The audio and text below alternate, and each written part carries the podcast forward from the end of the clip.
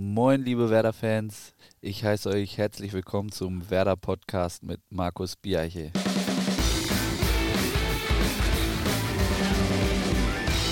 Moin und auch von mir herzlich willkommen zum Werder Podcast. Es ist die vierte Ausgabe in dieser Saison und heute sprechen wir mit einem Rückkehrer, dem ersten Neuzugang dieser Saison.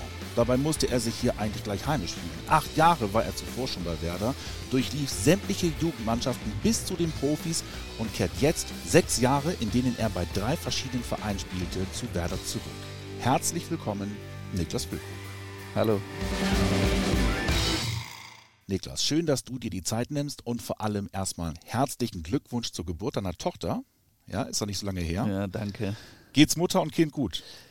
Ja, uns geht's allen sehr gut. Wir sind mega glücklich. Äh, Mama und die Kleine sind wohl auf und ja, sie ist ja jetzt auch schon ähm, zweieinhalb Wochen alt und ähm, ja, es ist jedes Mal schön, wieder nach Hause zu kommen. Und hältst du dich schon vom Schlafen ab? Es geht. Die Mama wird ein bisschen mehr abgehalten, weil ich ja kein Trinken geben kann oder Essen. ähm, und dementsprechend, äh, die, ist, die ist sehr lieb. Sie macht, äh, sie nöt nicht viel rum, aber wenn sie Hunger hat, dann hat sie Hunger. Ne? Und wenn das nachts ist, dann halt auch nachts. Und ich kann dann meistens entspannt weiter schlafen, aber ähm, ja, meine Frau muss dann halt, muss dann halt ran. Noch keine getrennten Schlafzimmer. Also. Na, auf gar keinen Fall. Dazu wird es, glaube ich, nicht kommen.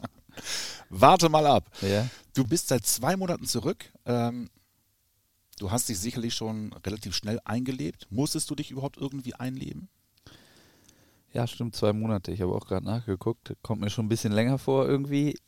Das beantwortet die Frage, glaube ich, auch so ein bisschen. Ähm, so groß einleben muss ich mich jetzt nicht so. Ähm, ich bin schon, schon sehr angekommen. Ich glaube, dass es sehr ja, förderlich war, dass ich von Anfang an dabei war.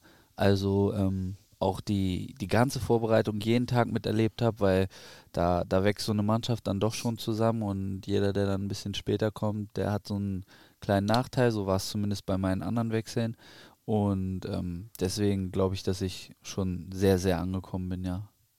Du warst insgesamt acht Jahre bei Werder, bist dann ausgezogen, um am Ende aber doch wieder hier zu landen.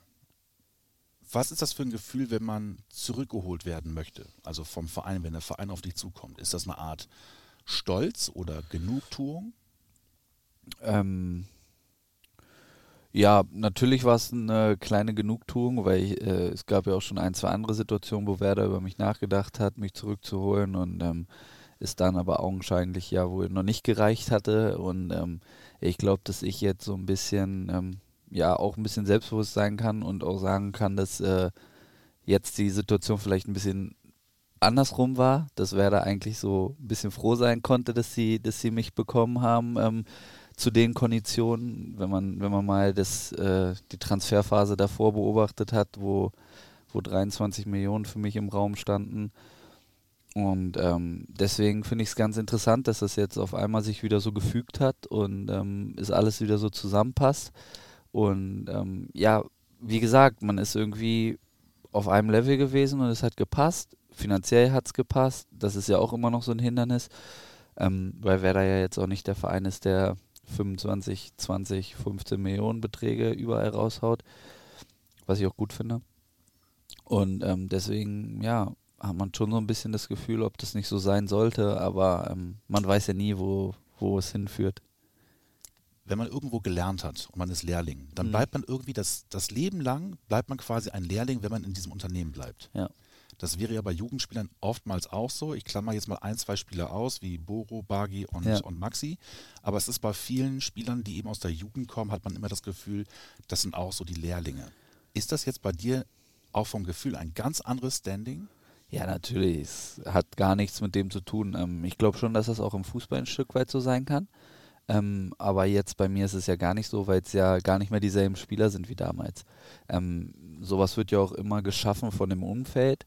Und ähm, ja, wenn die Spieler dich einfach als äh, jungen Spieler sehen und als, äh, als ja, ein bisschen unterlegen und ähm, sonst was, dann bleibst du halt auch oft im, im Gedächtnis der Unterlegenere oder der kleinere, jüngere.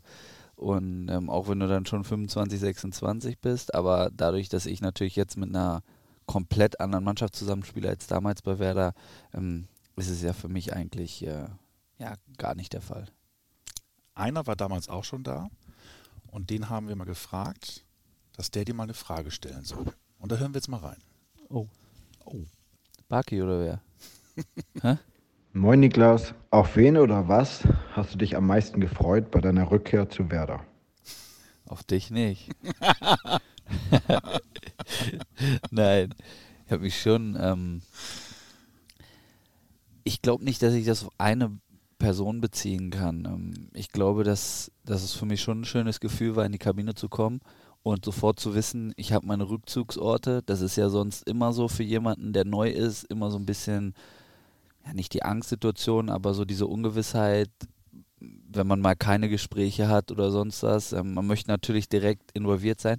Und hier wusste ich, ich kenne alle Physios super gut. Ich kenne Bagi super gut. Ich kenne Hanno super gut. Ähm, kenne das Trainerteam sehr gut. Mit denen habe ich alle noch zusammengespielt. Und ähm, deswegen war das natürlich schon für mich etwas, wo ich mich drauf gefreut habe, beziehungsweise wo ich auch nicht einmal irgendwie so in Zweifeln kam, dass es, dass irgendwo für mich eine doofe Situation entstehen könnte ähm, dadurch, dass ich mich dann auch so frei gefühlt habe, glaube ich, bin ich auch sehr gut mit den anderen Spielern sofort ähm, ja, bekannt geworden und ähm, haben, haben uns sehr gut verstanden, verstehen uns immer noch sehr gut, auch mit den englischsprachigen. Das ist ja hier alles so ein bisschen ähm, gemischt und jeder macht aber trotzdem mit jedem was und das ist ja das Positive an der ganzen Sache.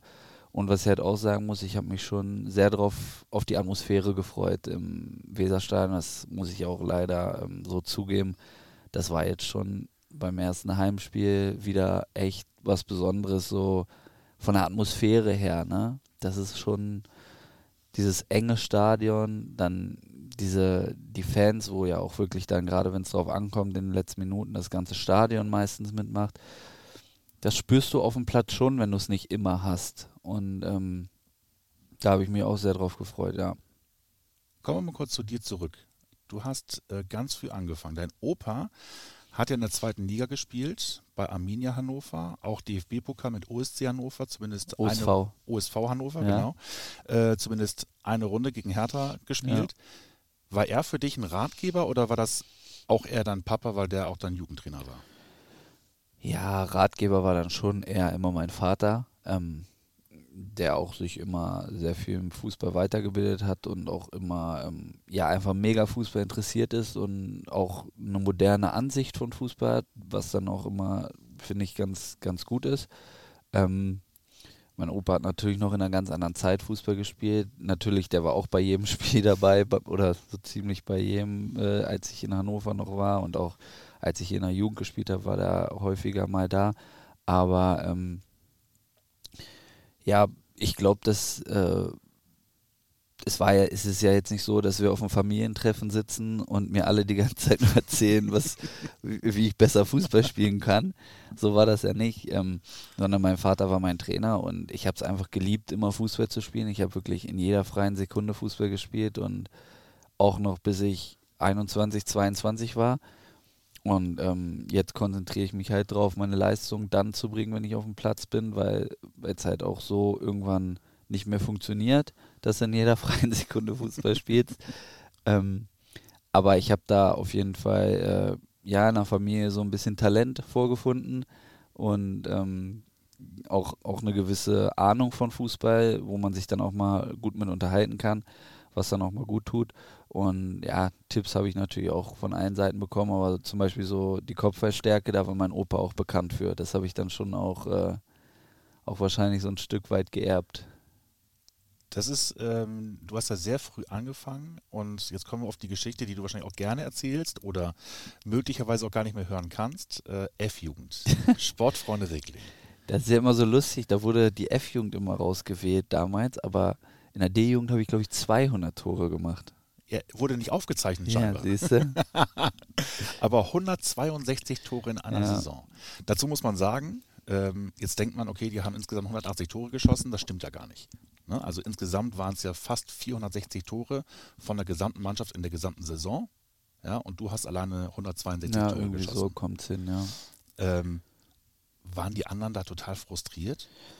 Ja, es war dann schon teilweise so, also dadurch, dass es da noch keine Ligenunterteilung gibt, sondern es gibt ja nur Kreisliga, Kreisklasse, sowas oder Hannover Stadt, Hannover Land gab es mhm. damals, ähm, war es halt so, dass du einfach nur gegen Gleichaltrige spielst. Und wir, wir waren jetzt keine zusammengekaufte Truppe in dem Sinn, dass wie 96 unsere, unsere ja, unser Erzfeind quasi damals ähm, in der Jugend, wo mhm. wir immer uns mit messen konnten.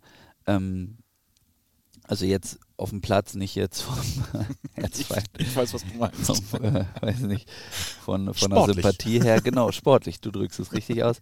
Ähm, ja, spielst du halt nur gegen Gleichaltrige und wir haben auch teilweise gegen Ältere gespielt, wirklich, weil wir dann so, ja, unterfordert hört sich jetzt blöd an, aber weil wir doch, wir, das kann man da sagen. Ja, und dann haben wir, sind wir, haben eine Jugend höher gespielt. Es war immer so, dass wir uns echt, wir hatten so zwei, drei Mannschaften, die auch ziemlich gut mithalten konnten. Aber selbst da haben wir dann manchmal Spiele, also es gab auch Spiele, haben wir 96, 9-1 geschlagen. Mhm. Also und deswegen, wir hatten wirklich eine mega gute Mannschaft. Mein Vater hat das alles damals aufgebaut. Ähm, wir hatten tolle Eltern in der Mannschaft, super Spieler, die sich alle einfach auch super entwickelt haben, die auch alle Bock immer hatten. Und ähm, ja, wir haben halt alle so, das war für uns immer das Größte. Dann haben wir uns alle aufs Training gefreut. Da war es nicht so, dass jemand zum Kindergeburtstag muss äh, äh, gegangen ist, lieber als zum Training, sondern wenn Training war, dann haben alle lieber den Kindergeburtstag abgesagt, als äh, ein Training zu verpassen. Und ja, mein Vater hat uns halt auch sehr viel beigebracht. Und ähm, dementsprechend haben wir uns so gut entwickelt. Und dann war es halt damals auch wirklich so, als sich die Mannschaft aufgelöst hat, als ich nach Bremen gegangen bin. Im Laufe der nächsten zwei Jahre sind, glaube ich, sechs oder sieben Spieler zu Bundesligisten gegangen. Ach, waren sogar noch äh, zwei, drei andere Spieler hier bei Werder. Mhm. Dann äh, bei Wolfsburg und bei Hannover waren auch noch welche. Und haben andere es auch nochmal geschafft in dem Profibereich? Nee, das ist dann, äh, es gibt welche, die spielen in der Regionalliga. Aber ähm, das ist sowieso erschreckend, finde ich, mit wie viel guten Fußballern man so in seinem Leben zusammengespielt hat. Auch hier bei Werder in der Jugend und die es dann einfach nicht, äh, selbst in der zweiten Liga mit wie vielen guten Spielern ich zusammengespielt habe und die immer noch in der zweiten Liga sind, das ist wirklich, äh, also es ist schon echt nicht ohne dieses, das Ganze zu erreichen und das Ganze zu schaffen. Da gehört sehr viel zu. Mhm. Du bist mit 13 Jahren hier ins Internat gekommen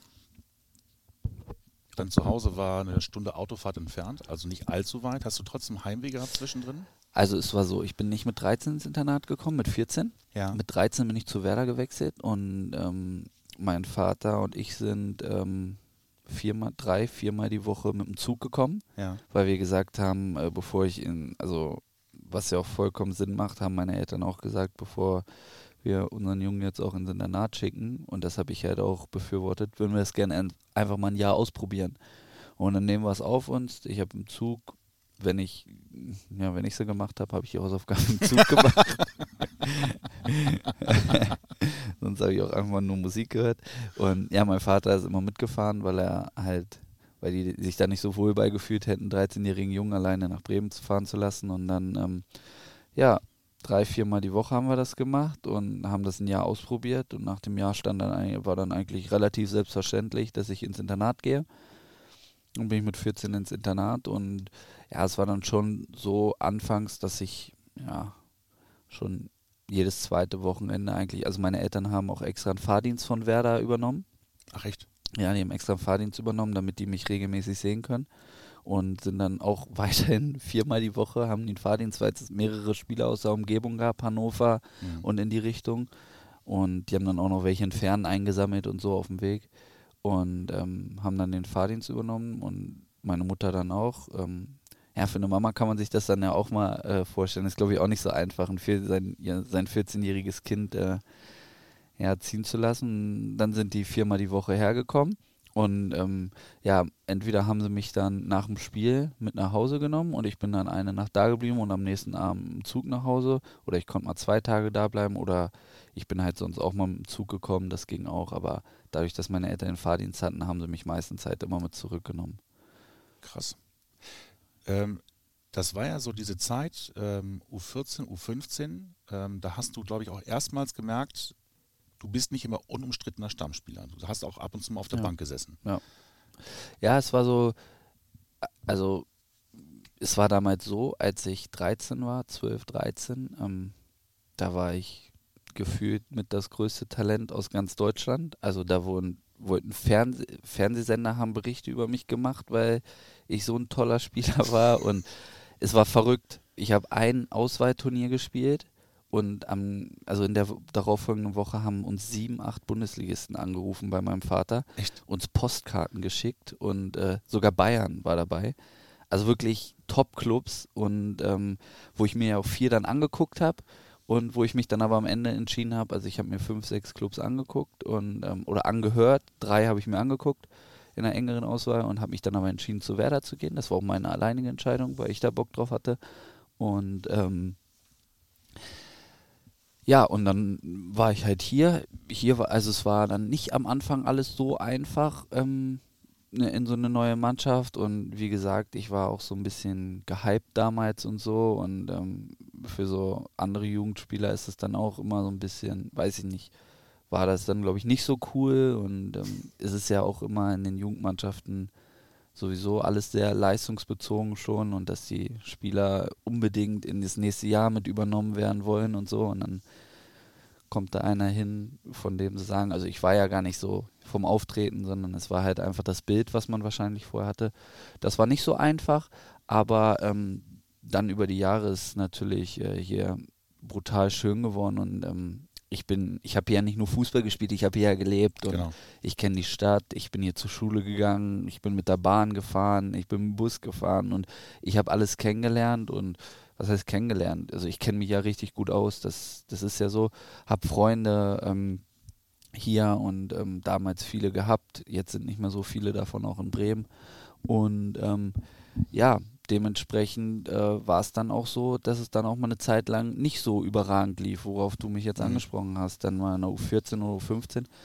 Im ersten Jahr habe ich als 13-Jähriger schon in der U15 mitgespielt und da lief es echt gut. Und im zweiten Jahr war es dann auch ganz gut, aber dann war es dann mal so, mal so. Und dann, als ich dann unter Skripnik in der U17 wieder dann auch war, ähm, wo Beuder, die auch, äh, mein Jugendtrainer äh, Thorsten Beuder, die auch noch einen Teil, Teil übernommen hatte und mit Flo halt auch, ähm, da, da ging es dann wieder richtig los. Da habe ich dann 30 Tore in der Saison gemacht und dann in der A-Jugend sofort im ersten, Jahr- als jüngerer Jahrgang schon als B-Jugendspieler A-Jugend gespielt, schon richtig viel getroffen und dann ging es zu den Profis, ja.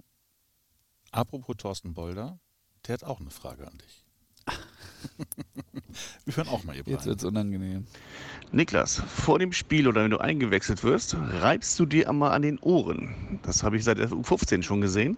Ich frage mich heute noch, was das für einen Sinn hat. Aktiviert dich das? Ja, gut, schon auf jeden Fall die richtige Richtung. Ähm, das hat mein Vater sich ausgedacht, ganz clever, muss ich echt sagen. Ähm, wir haben das angefangen in der G-Jugend mit unserer Mannschaft.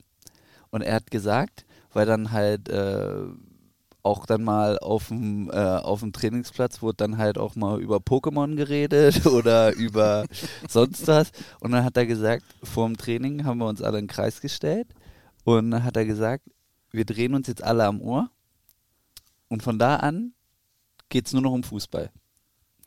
Und das haben alle voll mitgemacht, ne? Und das war wirklich wie so ein, wie so ein Schalter. Und ja, das ist halt einfach so ein Ritual. Also da muss ich gar nicht mehr drüber nachdenken, ob ich das mache oder nicht. Das ist, sobald ich den Platz betrete, mache ich das automatisch, ist das eine automatische Handbewegung.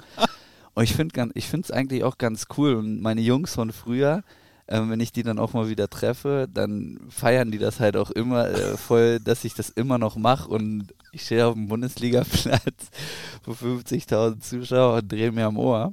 Aber äh, nee, das ist schon so eine Aktivierung und ähm, ja, von dem Moment an geht es dann richtig los eigentlich, ne? Du hast alle Jugendmannschaften hier durchlaufen und hast dann auch tatsächlich es geschafft, hier in die Bundesliga zu kommen. Hast ja auch Tore geschossen im DFB-Pokal, in der Bundesliga. Ähm, hast im Internat gelebt, konntest quasi von dem Aufenthaltsraum immer ins Stadion Ja. reingucken. Ja. Was ja für viele äh, im Internat immer so ein, so ein Fernziel ist. Ne? Ihr werdet ja immer wieder äh, quasi gepiekt. Das Wie war denn für damals was dich? Besonderes. Ja, das war schon, ähm, das hört sich doof an, aber es war auch echt ein Grund, warum ich zu Werder gegangen bin. Ne? Also, wie gesagt, ich habe mir noch andere Top-Clubs angeguckt in Deutschland. Ähm, Werder war sehr familiär von Anfang an und dann habe ich das Internat gesehen und ähm, es war damals das, das Geilste an allem war, wir hatten ja einen Zugang zum Stadion mhm. durch so eine Glastür ähm, und wir konnten ja aus dem Fenster wirklich ins Stadion gucken. Das aller, allergeilste war wirklich, da hat Werder noch Champions League gespielt und wenn man dann mal einen Schritt weiter denkt, weiß man ja, dass die Gastmannschaft einen Abend vorher im Stadion trainiert. Mhm. Boah, das war so cool, als Chelsea hier auf dem Rasen. Wir haben mit der ganzen Internatstruppe mit solchen Augen äh, uns auf die Tribüne gesetzt, haben das geschaut, Barcelona sogar hier gespielt. Ne? Also da sind ja Spieler Drogba, Ronaldinho und das war so interessant, die im Training zu sehen. Und ähm, das war schon echt was richtig Cooles. Und dass man dann halt auch, wie gesagt, ich glaube schon, dass es einem auch, dass es für so einen Jungen ganz gut ist und auch gerade Kinder oder Jungs können ja noch nicht immer so jetzt so zielorientiert trainieren oder arbeiten. Das sollen die auch nicht. Die sollen spielen, weil sie Spaß am Fußball haben. Aber unbewusst war es schon immer, boah, wenn ich das mal erleben könnte, wenn ich das, wenn ich das irgendwann mal erleben dürfte, das wäre schon cool. Und du hast trotzdem irgendwie immer unbewusst das Ziel vor Augen. Und dann war halt noch mega cool, wie gesagt, du warst halt nicht nur nah am Stadion oder im Stadion, sondern du warst auch nah an den Profis. Du konntest durch den Zaun luschern und hast gesehen, wie die Profis nebenan trainiert haben und hattest deine Vorbilder da und hast, äh, hast dir Sachen abgucken können, hast gesehen, dass, was da für eine Dynamik drin ist. Das war schon immer was sehr Besonderes, das muss ich schon sagen. Du hast U15, hast du auch ein Turnier gespielt und das müsste das Turnier gewesen sein, wo auch Davy Klaas mitgespielt hat. Kann das sein? Wo war das Turnier? Hier in Bremen. Ja, kann sein, ja. Hat Ajax das war das Bremen. gewonnen. Ja, das war das Bremen-Turnier, stimmt. Gegen Davy habe ich öfter gespielt, bin ich der Meinung. Wir haben es nie wahrgenommen, aber U19-Nationalmannschaft in Belgien. Ja. Äh, nee, war das in Belgien? Nee, in Köln war das. Da haben wir gegen Belgien und gegen Holland gespielt. Muss ich auch gegen Davy gespielt haben. Und mit Sicherheit noch ein, zwei Mal woanders. Aber ja, krass, verrückt, ne? Aber das ist bei euch kein Thema gewesen. Das nee, haben wir noch nie drüber geredet. haben wir noch, das mit dem Turnier haben wir noch nie drüber geredet. Ja, Aber du weißt, dass Davy da war? Ja, wir haben ihn irgendwann mal mit einem äh, Foto konfrontiert. Da hat er noch sehr viel Haare gehabt. muss ja lange her sein. Und ähm, das muss so 2006 gewesen sein. Nee, ja. 2007 gewesen sein, weil ja. das war U15. Ich habe das Turnier zweimal gespielt. Ich habe einmal bei Älteren mitgespielt und einmal bei meinem, meinem Jahrgang. Also ich, dann wär, war ich mit Sicherheit dabei. Ja. Wo wir in der Zeit gerade sind, U15. Ähm, mhm. Dein einer deiner Trainer damals war ja unter anderem auch Florian Kofeld. Ja. Wenn du das vergleichst, Florian Kofeld damals und Florian Kofeld heute, ist der so anders oder ist er sich komplett treu geblieben? Er ist sich schon sehr treu geblieben, ja. Also natürlich hat er viel mehr Ahnung von Fußball und kann mich jetzt viel weiterbringen als damals, obwohl er damals ja auch schon wusste, wovon er redet. Er hat ja auch selber äh, ja, relativ hoch gespielt. Ähm, aber vom, von der Menschlichkeit her ist er sich sehr treu geblieben und das war auch, äh, ja, wie gesagt, schon einer, eigentlich der Hauptgrund, warum ich den Transfer hierher gemacht habe. Ähm, weil ich ziemlich überzeugt davon bin und ähm, von seiner Art und Weise, wie er es handhabt, wie er Fußball spielt. Und ich weiß, dass ich bei ihm keine Angst haben muss, dass da plötzlich noch ein anderes Gesicht vorkommt, mhm. ähm, wenn es mal nicht so gut läuft, sondern er ist jemand, der sehr, sehr, sehr menschlich ist, sehr gut auch mit seinem Spieler umgeht und auch ähm, weiß, also gut umgehen heißt ja nicht immer nett sein. Nee, nee. Gut umgehen heißt für den Spieler das Beste rausholen und für den Spieler das Beste tun. Und manchmal ist es für den Spieler gut, dass du ihn anschreist. Mit Sicherheit. Mhm. Aber er hat halt ein sehr gutes Empfinden dafür, wenn ein Spieler auch mal äh, beiseite genommen werden muss und einfach mal äh, gestreichelt werden muss. Ein paar Liebeworte braucht oder einfach mal ein bisschen Aufmerksamkeit braucht. Und das ist mir schon jetzt auch in der Vorbereitung bei ihm aufgefallen, dass er da ein sehr, sehr gutes Händchen für hat. Und ähm, sowas finde ich sehr wichtig, gerade auf der Position, weil sowas heutzutage total untergeht. Ähm, in der U14 war er dann Trainer. Hast du außer zu ihm und ich sage jetzt mal Thorsten Bolder, den du auch wieder getroffen hast, als du oben im Leistungszentrum mal vorbeigeguckt mhm. hast, noch zu ehemaligen Mitspielern Kontakt von damals? Miele habe ich sehr viel Kontakt. Mhm. Ähm, auch richtig eng wirklich. Ähm, sonst hatte ich relativ lange mit Levin Kontakt, Ajicek. Das jetzt aber auch leider ein bisschen abgerissen ist. Darko, mit dem Darko Kraina, der spielt, der hat in der dritten hier noch gespielt letztes ja. Jahr, hat sich das Kreuzband aber gerissen. Zu dem habe ich noch Kontakt. Ja, und dann war es für mich äh, wahnsinnig toll, ähm, Thomas Schaf wieder zu treffen und ja. Thomas Wolter. Die beiden haben mich ja äh, wirklich, die haben sich ja echt gut um mich gekümmert damals. War ja so eine Phase, da, ähm, wo ich als junger Spieler hochkam und die wirklich top mit mir umgegangen sind. Die wussten genau, wie die mit mir umzugehen haben. Die haben mich nicht verheizt, die haben mich nicht zu lange warten lassen. Die haben, die wussten genau, wie die mit mir umgegangen sind und das war wirklich sehr menschlich und sehr toll und ich finde das super, dass die dem Verein immer noch erhalten sind, weil ähm, das sind zwei Menschen, die für diesen Verein schon über Jahre so viel getan haben und ähm, ist immer schön, solche Gesichter wiederzutreffen. Habe ich mich mega gefreut, als ich die oben in der Geschäftsstelle wieder getroffen habe. Ja. Ein Gesicht wirst du auch wiedersehen. Ende Oktober, ja. auch ein ehemaliger Mitspieler, ja. Olli Hüsing, ist ja jetzt ein Heidenheim. Stimmt, stimmt. Und der hat auch eine Frage. Nein, Olli, ey. Hi Niklas, hier ist Olli Hüsing. Glückwunsch erstmal zu deinem Tor am vergangenen Wochenende. Da wir beide ja seit der C-Jugend einige Jahre in der Werder-Jugend verbracht haben, wollte ich dich mal fragen, was denn deine schönste Erinnerung generell an diese Zeit ist. Und ja, freue mich auf unser Wiedersehen am äh, 30.10. im Weserstadion. Ich hoffe, dass du deinen Torhunger bis dahin schon ausreichend in der Bundesliga gestillt hast. Olli ist so ein geiler Typ. Da fällt mir sofort eine Erinnerung zu Olli ein. Das war geil. Wir haben mal eine Saisonabschlussfeier bei ihm auf dem Bauernhof gemacht. Ach ja, stimmt, der kommt vom Bauernhof. Ja, ja. und Olli ist ein geiler Typ. Ähm, und das war cool. Da, der hat da einen eigenen kleinen Fußballplatz gehabt da. Und dann haben wir mit der ganzen Mannschaft den ganzen Tag gebolzt, mit, neben seinen Schweinen da. das war geil. Nee, ähm, was war meine schönste Erinnerung? Also, was schon mal sehr cool war, war, ähm, als wir Norddeutscher Meister in C-Jugend geworden sind. Das war sehr cool. Das war eine tolle, eine, ein tolles Ereignis, ähm, wobei das leider relativ klar war, weil wir den anderen so ein bisschen weggelaufen sind in der Tabelle. Ähm, weil wir auch eine sehr, sehr gute Mannschaft hatten. Wir hatten wirklich sehr viele gute Einzelspieler und wir haben uns sehr gut verstanden. Ähm, ja. Und ähm, ja, ich fand das Jahr in der U19 war richtig cool. Das war super. Das hat richtig Bock gemacht. Ähm, da war Olli ja auch dabei. Ähm, U17, U19, die Jahre haben richtig Bock gemacht. Ähm, U17 meine ich, war Flo auch noch dabei. Ja, Flo Kofeld. Hm. Ja, genau. Ähm, und die haben richtig Bock gemacht. Da, da ging es dann halt auch schon so im Meer. Ne? Da war man kein Junge mehr, da, waren, da wurden die Zweikämpfe härter, da wurde das Spiel intensiver und ähm, ja, für mich waren es natürlich auch geile Jahre, weil ich echt viel getroffen hatte da. Und ähm, die U19-Jahre waren, waren wirklich, das U19-Jahr, das war, das hat richtig Spaß gemacht. Da haben wir auch echt viele gute Spiele gemacht. Leider hat es nicht für die Meisterschaft am Ende gereicht, ähm, weil Wolfsburg auch eine sehr starke Mannschaft hatte.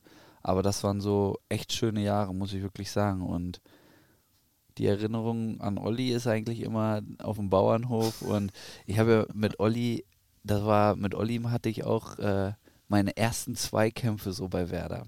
Da gab es früher immer so, ein, so eine Art Talente-Camp und da hat, ähm, da hatte die, seine Mannschaft so ein Trainingslager, war U13 oder U14 und er war auch dabei und dann haben, mussten wir eins gegen eins machen und ich musste gegen Olli machen, gegen den besten Verteidiger aus der Mannschaft. ich als Probespieler, so, ne? Also die, die haben mich halt eingeladen, ob ich Lust hatte mitzukommen und da habe ich gesagt, ja klar, gerne. Und ähm, da weiß ich noch, da hat er sich aber verletzt. Hat er sich verletzt in dem Training. Kam er nicht gegen mich an. Es gibt unglaublich viele Derbys in Deutschland. Ja. Ja, also Mutter aller Derbys sagen viele ist Dortmund Schalke. Es gibt mhm. aber auch andere Derbys, ähm, unter anderem das Franken-Derby. Ja. Ähm, auch das kleine Nordderby mit, mit Werder und Hannover. Mhm. Ähm, du hast es wirklich geschafft, gerade in diesen Derbys ja immer auf der jeweiligen anderen Seite mal zu stehen. Also Nürnberg und Fürth, Hannover und Werder. Wie krass ist das eigentlich? Ähm, bei Nürnberg, also ich muss das so sagen, ähm, das ist nicht bewusst und ich sehe das auch nicht so, wie du das sagst. Ähm, bei Nürnberg und Fürth ist es natürlich extrem gewesen. aber nach Fürth war ich nur ausgeliehen und ähm, ja, muss ich auch sagen, ähm, das war nicht so meins dort einfach, diese, die Art und Weise, wie das da alles war und da war Nürnberg schon echt viel, viel cooler und in Nürnberg habe ich mich so wohl gefühlt. Nürnberg ist so ein geiler Verein und so eine geile Stadt. War echt toll, war eine mega Zeit. Ähm, da war ich mit meiner Frau und äh, ich habe eine tolle Mannschaft gehabt und wir haben so viel Spaß gehabt dort in Nürnberg. Wir haben es uns richtig gut gehen lassen. Ähm, waren auch erfolgreich und deswegen, das war eine mega Zeit. Deswegen ähm, würde ich nie jetzt irgendwie sagen, dass ich mal ein richtiger Fürther war oder so, sondern ähm, also wenn dann Nürnberger, ähm, Klubberer richtiger zu der Zeit und ähm, Hannover, Bremen sehe ich gar nicht als Derby. Ich, ich habe es immer geschafft, in den Derbys zu treffen, das ist das Wichtige. immer deswegen die entscheidenden Tore gemacht. Und deswegen ist es kein Derby, weil du gegen, gegen Werder nie getroffen hast. Gegen, gegen Fürth, gegen Braunschweig ja, wenn man, wenn man mit Hannover gegen Braunschweig spielt, dann hast du danach kein Derby-Feeling mehr, wenn du gegen Bremen spielst. Mhm. Weil das ist hier genauso wie im HSV. Die Fans heizen sich ja auch nicht auf oder es ist eine andere Motivation oder noch eine andere, noch ein anderer Druck da, wenn du gegen Hannover spielst. Mhm.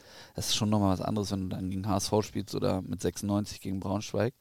Und deswegen sehe ich das hier jetzt gar nicht so ähm, ja, von der Charakteristik. Wir kommen jetzt mal zu jemandem, mit dem du auch in Hannover gespielt hast. Ja. Ja. Weil natürlich. Hat auch noch eine Frage. Hat auch noch eine Frage an dich. Wir hören der, mal. Der, das wird jetzt wieder irgendwas Provokatives. Das weiß ich jetzt schon. Das kann sein. Ja. Ich weiß es nicht. Wir hören mal rein. Servus Füllinger. Hanno is calling. Ja, jetzt als frisch gebackener Vater interessiert mich natürlich brennend, wie machst du es denn mit deinen sehr speziellen Schlafgewohnheiten, auf die dich Markus sicherlich gleich ansprechen wird, wenn die kleine Maus mal neben dir nicht so in der Nacht funktioniert, wie du es gerne hättest. Ganz liebe Grüße. Ich wusste es, dass er das sagt. Ich wusste es. Ja? Der liebt es zu erzählen. Die Geschichte liebt er zu erzählen. Han und ich waren Zimmerpartner in Hannover.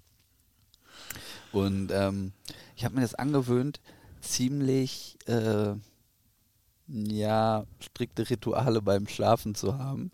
Beziehungsweise, ähm, ja, muss alle Störfaktoren eliminieren gerade im Hotel, also ich schlafe in meinem Bett zu Hause am liebsten und wirklich ähm, am besten und ähm, aber ein, einen Abend vorher sind wir im Hotel und ähm, manchmal habe ich mich dann auch nicht so wohl gefühlt und das Bett und oh, ich weiß nicht, ich schlafe einfach am liebsten zu Hause, wie jeder wahrscheinlich.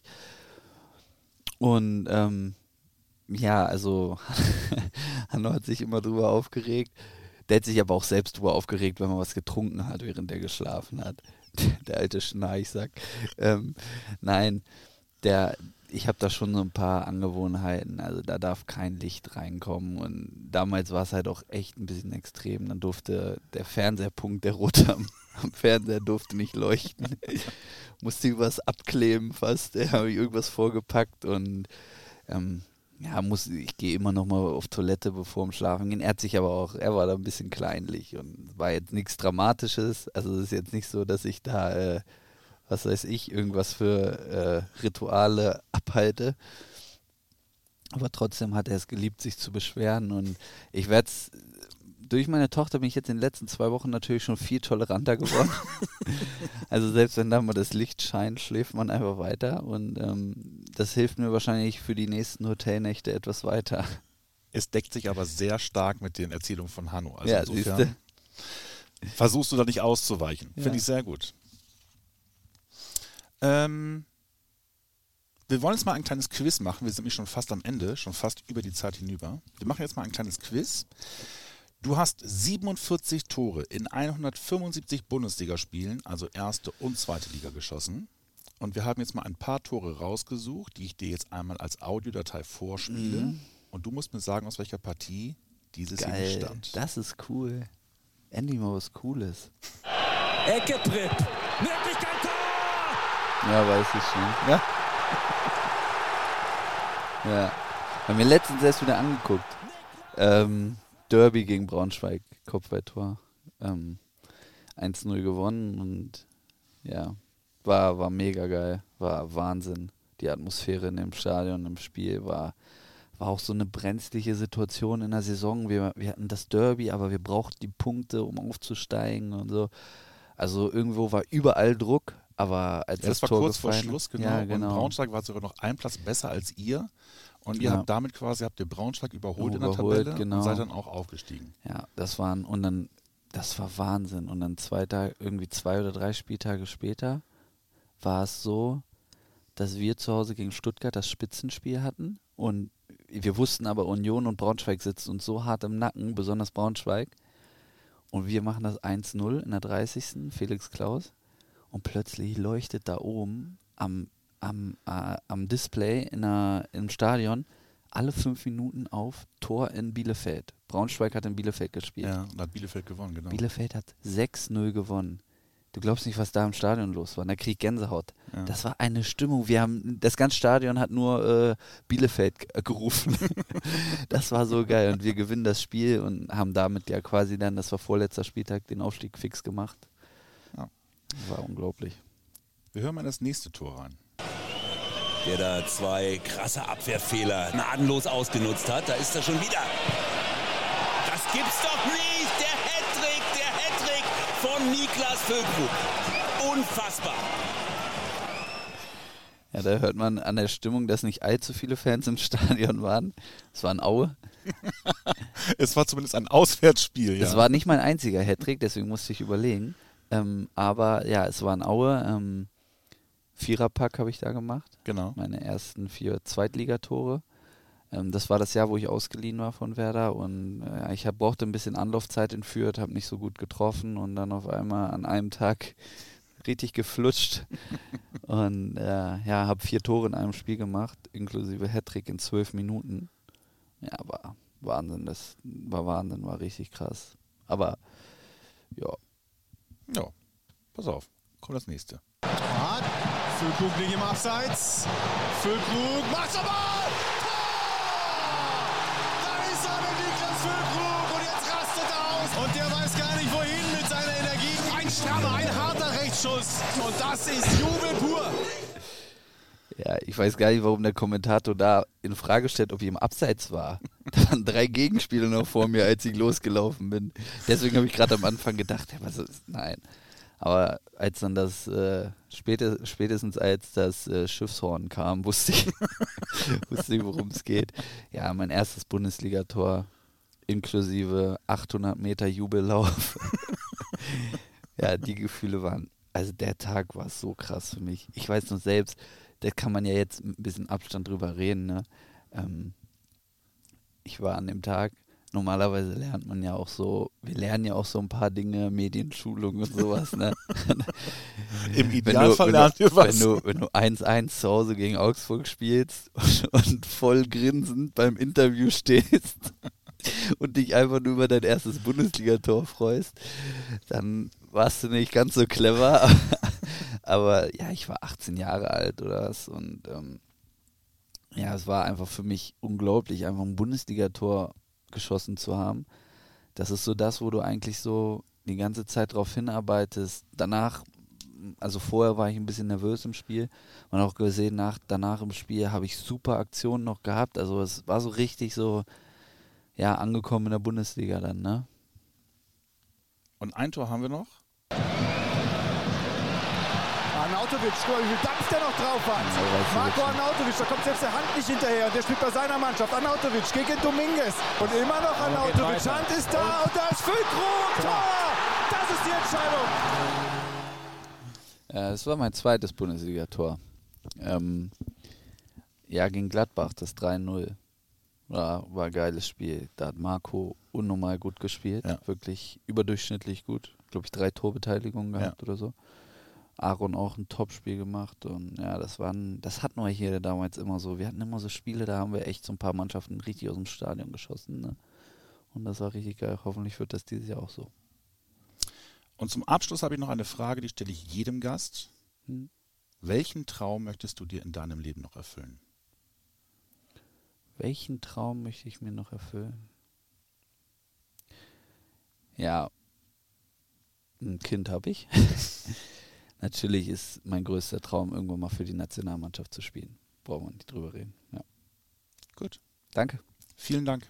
Ach ja, und wenn ihr Fragen habt oder Anregungen, schickt uns gerne eine Text- oder Sprachnachricht per WhatsApp an unsere Nummer 0174 668 3808. Die gleiche Nummer dient natürlich auch für unseren Vorberichtspodcast, das Vorspiel.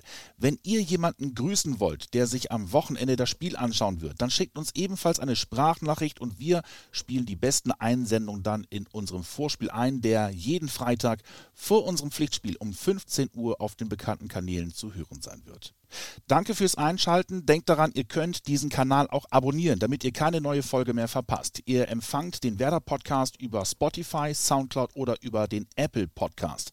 Ich freue mich, wenn ihr nächste Woche wieder einschaltet oder vielleicht auch diese Woche für unser Vorspiel am Freitag. Bis dahin macht's auf jeden Fall gut. Tschüss.